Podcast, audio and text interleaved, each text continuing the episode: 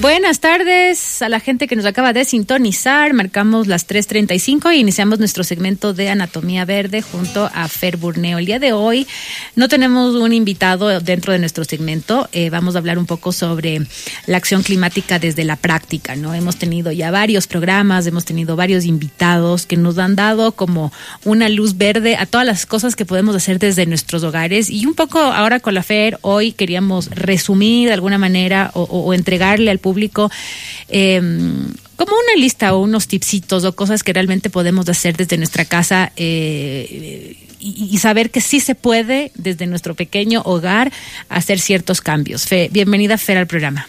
Hola Dani, ¿cómo estás? Qué gusto estar aquí. Sí, sí, sí. Los, el, bueno, el lunes anterior por el problema del país y el anterior tuvimos otro problema que no pudimos vernos, pero estamos aquí sí. eh, en nuestro segmento y creo que es importante, ¿no? Creo que hemos tenido varios invitados muy interesantes, desde cepillos de dientes hasta ah, composteras, hasta, hasta personas que nos han dado un montón de, de, de ideas de lo que podemos hacer desde nuestra casa, ¿no? Uh -huh. Y ahora como queríamos re resumir un poco y entregarles de esto a nuestro público. Sí, un poco la idea de estos que, que lo que queremos es justo, como dice la Dani, es, es probar este esto de no traer un invitado para poder resumir, eh, pero también para poder eh, recuperar un poco de estas cosas que se han dicho, temas que se han tratado de una manera más práctica, ¿no? Así es. Eh, todo esto surge porque cuando estuve en la en la eh, huelga por el clima, muchos de los mensajes que, que, mucha gente me enviaba, por ejemplo, y me decían, oye, pero sí, muy bonito, pero ¿qué hacemos, no? ¿Qué hacemos en casa? ¿Cómo nos podemos movilizar? Y yo decía, bueno, hemos hablado varias veces de eso en el segmento, pero quizás es bueno como recapitular y bajar esa acción climática a nuestras casas, al día a día, a, cosas que vamos haciendo poco a poco. Y es importante volver a señalar y volver a señalar las veces que sea necesario porque yo sé que tenemos oyentes hoy unos, mañana quizás otros, quizás hoy día es por primera vez que me escuchan el segmento, ¿no? Escuchan. Así Exacto. pasa en radio. Entonces, sí vale la pena eh, constantemente hacer el hincapié en qué puedes hacer en casa. Y entonces lo que vamos a hacer es, una vez al, al mes, tener un segmento en donde conversamos con la Dani específicamente sobre un tema que pueden hacer en casa y cómo empezar. Así es, por ejemplo, piensa global pero actúa local, el manejo de residuos que lo hemos hablado, el famoso por ejemplo, manejo ¿no? de residuos. Es como organízate en familia. ¿Cómo manejo la basura? Uh -huh. No pongámosles palabras técnicas. Okay. ¿Cómo manejo la basura en mi casa? Uh -huh. Es un paso eh, que te toma tiempo, es un paso que, que tiene varias etapas, yo creo, eh, y depende mucho de tu estilo de vida. ¿Ya? Entonces, eh, mientras más simple quizás lo podamos comprender y aplicar, creo que es más fácil hacer esa transición. Claro, yo creo que al principio la gente como que ha iniciado con el tema del no plástico, por ejemplo, Exacto. en algunos casos, ¿no? O, o, por ahí ya llevan su bolsita de tela al supermercado. ¿No? Es como que como son, son los prim pasos, son sí. los primeros pasos, ¿no? Por ejemplo, había en algún momento alguna persona que me decía, yo no me imaginaba coger, no sé, las pues, los duraznos, las manzanas, todo por separado, uh -huh. sino que iba cogiendo los duraznos en una bolsa, los otros en otra bolsa. Ahora ya pongo todo en el carrito y en la al final en la caja meto todas las frutas en una sola bolsa, Exacto. por ejemplo. Ahí ya es otro paso, ¿no? Es un chip. Uh -huh. Entonces, eh, yo lo que he hecho es como dividir esto un poco porque yo creo que hay varios niveles del momento de manejar eh, toda tu basura, ¿no? El, el primer nivel obviamente es la familia cómo organizas tu hogar uh -huh. en general, cómo vas haciendo las modificaciones necesarias para que tu casa sea un lugar en donde eh, los residuos, por lo menos si estás en Quito, Guayaquil, Cuenca, depende mucho de tu municipio cómo se maneja, pero haya una cierta coherencia en lo que estás haciendo, porque obviamente puedes estar ahorrándote las fundas plásticas, pero al mismo tiempo estás metiendo todo en una bolsa, entonces no sirve mucho. Claro. Ahora, el manejo de, de, de desechos o de residuos o de tu basura eh, también es un tema que eh, pasa por lo social y eso es súper importante considerar, porque mucha gente me dice, bueno, yo eh, separo y mando en el camión. Y en el camión me llevan todo. Error. Cuando lo que usted no ve son las recicladoras de base. Entonces, okay. las recicladoras de base son un componente súper importante en el proceso de eh, el reciclaje de, de, de, de cartón, residuos, ¿no de plástico. Entonces, claro, lo que usted no ve es que el momento en el que usted tiene dividido y deja afuera para que recoja, esas llegan antes y se llevan lo reciclable. Entonces, al poder separar, tú estás haciendo un trabajo lavándolo y dejando todo en las perfectas condiciones para que esas no tengan que buscar en la basura general. Así es, entonces separas el cartón, el plástico, el tetrapack. Exacto. Entonces, ese es un paso que no es solamente ambiental, sino sobre todo es un paso social que uno tiene que hacer por tener el, ese respeto por estas mujeres que, obviamente se llevan los... Por ejemplo, ahí estaba, eh, como tú decías, en la familia, el punto uno son los tachos, ¿no? Porque ahí ya tú te organizas, tú pones el plástico, pones el cartón, pones el orgánico y ahora también esta famosa botellita de amor que nos ayuda un montón. poner un post ¿no? en Instagram Porque ahí pones la fundita del queso, el palito del chupete, eh, la fundita del caramelo, entre otras, que son las cosas que a veces decimos, ¿y qué me hago con este papelito, no? que no se le metemos, para la gente que no sabe, en una botella plástica grande, vas metiendo, metiendo, metiendo, metiendo, y cuando ya está lista vas y le entregas a la Fundación eh, Botella de Amor tu botella llena de todos de estas, de estos papeles que no sabemos qué hacer. Entonces, a ver, vamos con la primera parte, los tachos. Em, si estás en Quito, ¿qué es lo que se maneja? Se manejan los reciclables, que es un tacho azul básicamente, los generales, que es todo lo que no va a ingresar dentro del, del reciclable, y eh, una tercera que yo eh, les propongo que lo hagan, una tercera es tener una compostera en casa. Eh, yo he repetido esto varias veces, yo vivo dentro de un departamento y, mm, y, ya estoy haciendo el proceso. Yo antes tenía otro proceso con, con famoso Epicentre, que les mando un saludo porque son lo máximo. Ajá. Pero ahora yo ya estoy poniendo la compostera en mi casa. Entonces, lo que haces es tener los orgánicos en una parte, tener todo lo que son reciclables, recuerden que para todo lo reciclable debería estar lavado y debería estar listo y en perfectas condiciones. O sea, no boten el, el tetrapack lleno de leche porque se descompone y es súper desagradable para la persona que tiene que recoger eso, ¿no? Y el tercero son los generales, que es obviamente todo lo que te sobra, digamos, de, de este proceso que tú ya has hecho de, de separación en casa de los residuos. Esa es la primera parte. Entonces tengan todo separado por colores, es mucho mejor y se maneja eh, como es más fácil, ¿no? Manejarlo así. Así es. Y también, por ejemplo, que es interesante, mira todo lo que estás consumiendo, ¿no? Eso es lo que yo te iba a decir de y las analiza lo que puedes dejar de usar, porque hay veces que uno dice, no, es que no, y de repente dices, ya hay alguna alternativa. Por ejemplo, ahora hay muchas tiendas que puedes comprar el peso, que el arroz, que las alberjas, que X cosas. Igual en los supermercados grandes también tienes esta opción, en los mercados también tienes esta opción. Simplemente tienes que llevar tus bolsitas de tela, dos, tres, cuatro, y llevarte al peso las cosas. En el propio mercado. O en el mercado, exacto. Entonces, ahí, por ejemplo, es muy importante porque yo he visto y, acabo de poner un post, les invito a que vean mi Instagram justo porque está como más claro ahí pero la botella de amor para mí ha sido un ejercicio súper interesante. Pilar me había dicho, la que maneja la fundación, me había dicho eh, sobre este tema, pero hasta que no lo haces no... ajá, no cachas. Entonces, ¿qué pasa? Uno empieza a llenar la botella de amor y llenas y llenas y llenas. Y de pronto te das cuenta que tienes tres, cuatro botellas llenas de residuos plásticos en tu casa. Y muchos de ellos son evitables. Claro. Entonces, en vez de comprar como acabas de decir, Dani, en vez de comprar todo en fundas plásticas, compra al peso. En vez de que el señor te dé, no sé, en vez de comprar... Em, Las mandarinas con esta rejita, Con la rejita que es un poco inevitable si estás corriendo. En la calle o corriendo, ajá. Pero busca que te entreguen la mayoría de productos sin estos... Eh, envolturas. Envolturas. Los famosos cepillos de dientes. O sea, a mí fue súper interesante que mis hijas vean eh, porque nosotros ya usamos todos en la casa, usamos los cepillos de bambú. Claro. Pero todavía quedaban por ahí, siempre el clásico que queda el cepillo por ahí. Cuando yo hice una revisión, todavía vi. Y era importante que ellas, cuando vieron, dijeron, claro, es que estos son de plástico. Entonces, al visibilizar tus residuos, eres consciente de qué necesitas y qué no claro, necesitas. Claro, la próxima vez que vas al supermercado dices, esto no necesito, esto sí necesito, Evitas esto no necesito. Entonces, eso es eh, una parte súper importante y ese es un ejercicio que yo les Analiza lo que puedes comenzar a dejar de comprar, ¿no? Composta, composta y composta, eso es interesante, ¿no? Esta, esta, este tema de la compostera, el compostaje, o también lo que alguna vez decíamos, si tú tienes un orden en casa, también puedes decir, ok, si me están dañando las frutillas, vamos a hacer mermelada.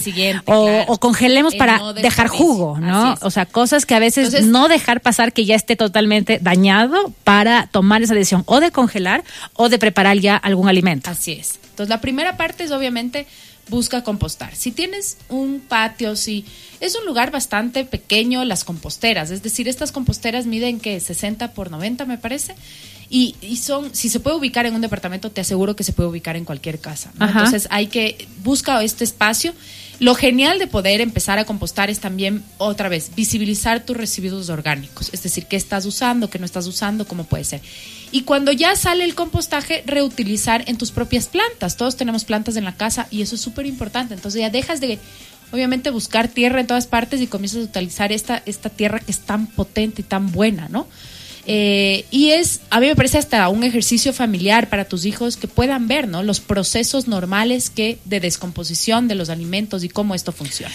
Y la otra, lo que tú acabas de decir, no desperdicies. Es decir, si hay alimentos que ya se te están pasando, acaba de pasar, habían unos tomates que, que mi marido me dijo, están medios como feos los metimos, hice salsa de tomate y esa salsa la usamos para en espagueti o pizza o lo que sea. Funciona, ¿no? No desperdicies. Claro, y también el tema, por ejemplo, como decías del, de la composta, ahora hay estos lugares que te dejan estas composteras chiquititas en casa. Eso te decía. Ah, perdón. Esos funcionan, los entrevistamos aquí si algún rato quieren quieren oír de ellos, pero ahí está en nuestro Spotify para que puedan oír cómo Porque el gran pretexto es, es que vivo en departamento, ¿no? Esto es realmente algo que se puede hacer. Levanto la mano.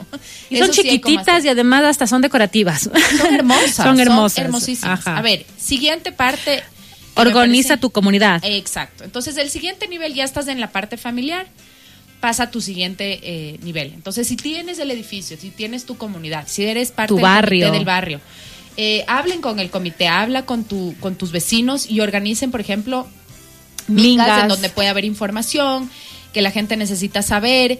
Eh, nosotros, por ejemplo, en nuestro barrio lo que estamos haciendo es generando una, un, un poco como un folleto en donde la gente puede ver cómo hacer lo que acabo de decir hace un rato, ¿no? Entonces, ¿qué tachos usar? ¿Cuáles no? Que se te recogen. Entonces, organiza tu barrio planifiquen juntos cómo organizar el barrio. Por ejemplo, creo que justo el barrio de González Suárez, todos tienen ya un pequeño orden. El, sector también del Quito Tenis tienen otro. La Floresta tiene otro. De los que ahorita me acuerdo, ¿no? Y es súper bonito hacer barrio. O sea, realmente que te interese tu ciudad, que te interese realmente tener eh, tener esa, esa comunicación con tu barrio, ¿no? Así es. La siguiente es obviamente eh, todo el tema de organizarte con eh, los actores importantes de este proceso. Es decir, comienza a conversar con las recicladoras de base. Salgan, seis de la tarde más o menos están en la mayoría de los barrios y conversen con ellas, eh, comiencen a ver en dónde están, quiénes están por calle, cómo funciona, para poder organizarse luego con el propio comité barrial para ver, eh, incluirles dentro del proceso del reciclaje. Ellas son, ya digo, son una, un componente súper importante en la cadena, eh, por lo menos en Quito, y yo digo en general en el Ecuador, eh, en la cadena del proceso de manejo de desechos. Entonces, hablen con ellas, mapéenles, es decir, vean dónde están, cuáles son, quiénes son, visibilicen a, a, todas estas mujeres que son súper importantes para su barrio. Eso es súper chévere, como dices Fer, el saber quién es el que se lleva el cartón, el plástico. También, por ejemplo, si tienes, eh, eh, ¿cómo se llaman? Celulares viejos, cables, todo ese tipo de cosas, también hay la persona que se lleva este tipo de cosas. eh, ponte en contacto con, con, las personas de la botella de amor. O sea, cuando ya tener también como tipo un Excel en casa, en el que tú sabes a dónde dirigirte, cómo hacerlo y tener como ese orden en la familia, en el barrio, para siempre saber a, dónde, a, dónde, acudir, ¿no? O sea, la propia botella, lo que hicimos nosotros, por ejemplo, en el barrio, es que tenemos un pequeño centro de acopio y la gente va dejando ahí sus, botellas. mientras van llenando y cuando tenemos las suficientes que hemos acordado con la fundación, la fundación las recoge. Qué chévere. Ese tipo de organizaciones funcionan. Es más fácil hacerlo en equipo que hacerlo individualmente. Puedes conversar entre, entre la gente y tus vecinos y es más fácil hacer el proceso, ¿no? no me sale esto, ¿cómo, ¿cómo te salió a ti? Todas esas preguntas son válidas y son parte del proceso. Y es chévere también el punto cuatro, ¿no? Pongan metas alcanzables en periodos que el barrio pueda cumplir, porque también uno se motiva, ¿no? Claro, eh, dices hacer todo. Claro, no, y claro, y el próximo mes dices, oye, que mira, bajé esto, ya no compro esto, antes llenaba tres botellas de amor, ahora lleno una. Exacto. Entonces también eso te va motivando a que realmente el cambio está pasando. Sí, y póngase en metas alcanzables, no vas a poder cambiar todo en, un mes. Así es. Eh, empiecen, por ejemplo, nosotros empezamos con lo de la botella, a la gente le gustó. Eh, y luego pasamos ya, por ejemplo, nosotros hacíamos muchas mingas de limpieza, Limpieza. hemos hecho mingas de reciclaje, entonces vamos contando a la gente las alternativas y cómo cambiar. Es un proceso muy largo, ¿no? Porque es un, son barrios, entonces obviamente hasta que la gente entienda cómo funciona, eh, creo que es importante que, que primero entiendan que no es, no es de un día para el otro. La otra cosa es que si ustedes empiezan en casa, es más fácil enseñar con el ejemplo.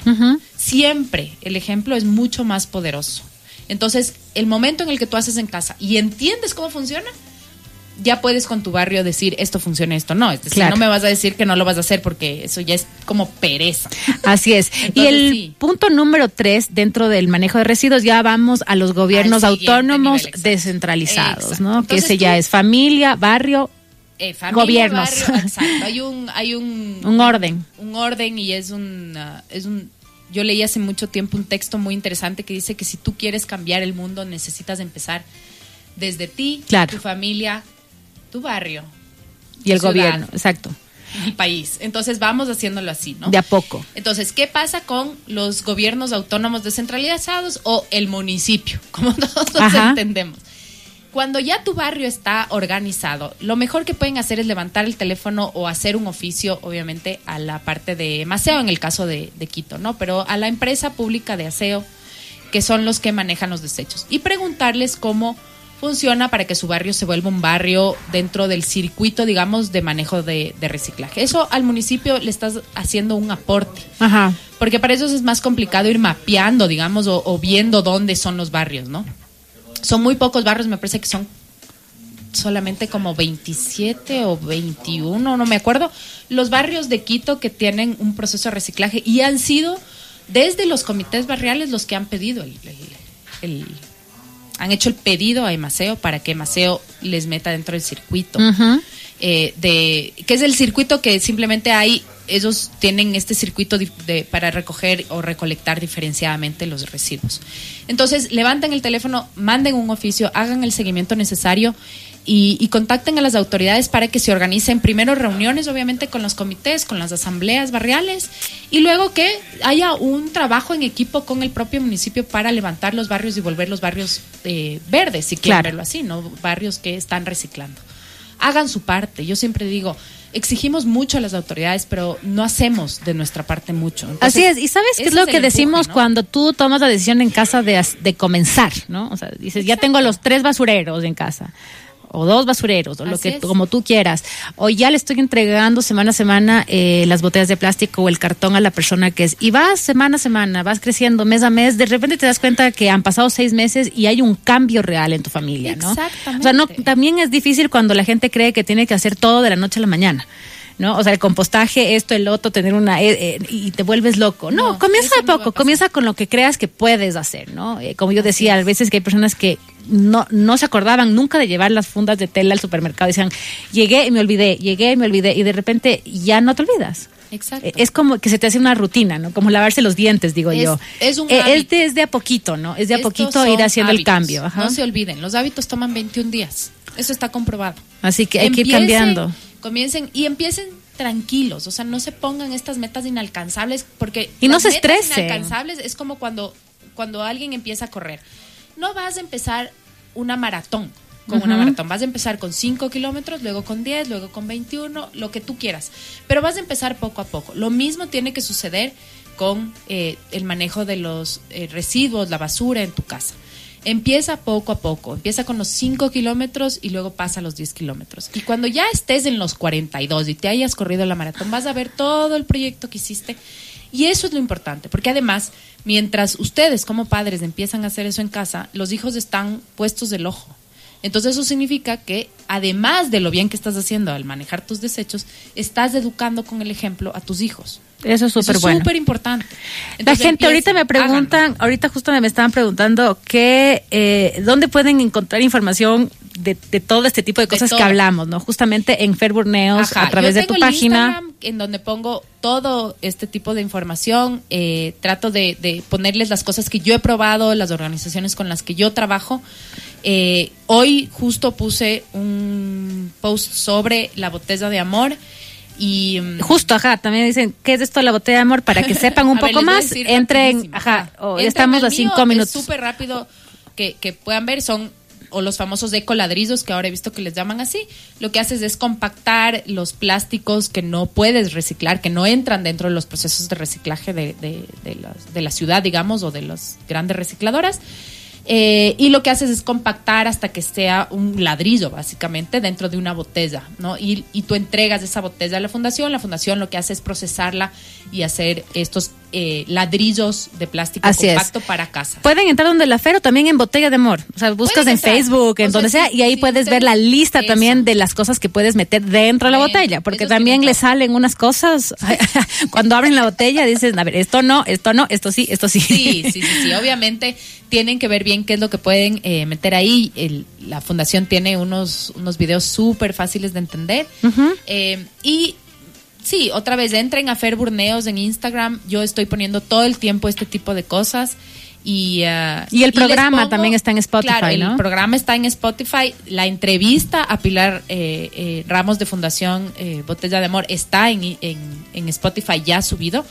Así que si quieren ver dónde, digamos, dónde aglomero todo, es en mi Instagram Ahí es donde guardo toda la información, Fer Burneos, eh, y, pueden buscar lo que ustedes necesiten, hacen un scroll de las fotos, ven y lo que les interese y ahí está la información. Lo que estoy haciendo últimamente es poniéndoles las organizaciones o las empresas, digamos, empresas o microemprendimientos, que en realidad son cosas de los productos que yo ya uso y que han sido parte de mi propio proceso. Claro para, para tener una vida más Y eso es chévere también, ¿no? Cuando comenzamos, en algún programa también vamos a hablar del tema de shampoo, de jabones, de cepillos de dientes, porque ahora alternativas no sobran.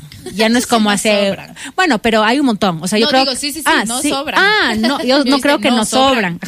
No, más bien yo creo que sí, ajá, como decimos, porque yo creo que hace cinco años, no, no, nos vayamos más lejos, eh, no, no encontrábamos un montón de cosas en el mercado que ahora las tenemos y en muchas partes, ¿no? Hasta en los supermercados grandes grandes también ya han dado la apertura para que entren ciertas marcas que también son un poco más amigables. Así que no hay pretextos. la experiencia con la mía, con, con Kikuyo, y la verdad es que ha sido como eh, muy grato ver que las empresas grandes también se están abriendo eso. Y eso es porque ustedes como mercado están exigiéndolo. Así no se olviden que ahí también hay, hay una exigencia de parte de nosotros de tener estas alternativas. Hay las alternativas, las pueden ver en mi Instagram, yo estoy poniéndoles ahí, se meten obviamente las cuentas de cada uno de los emprendimientos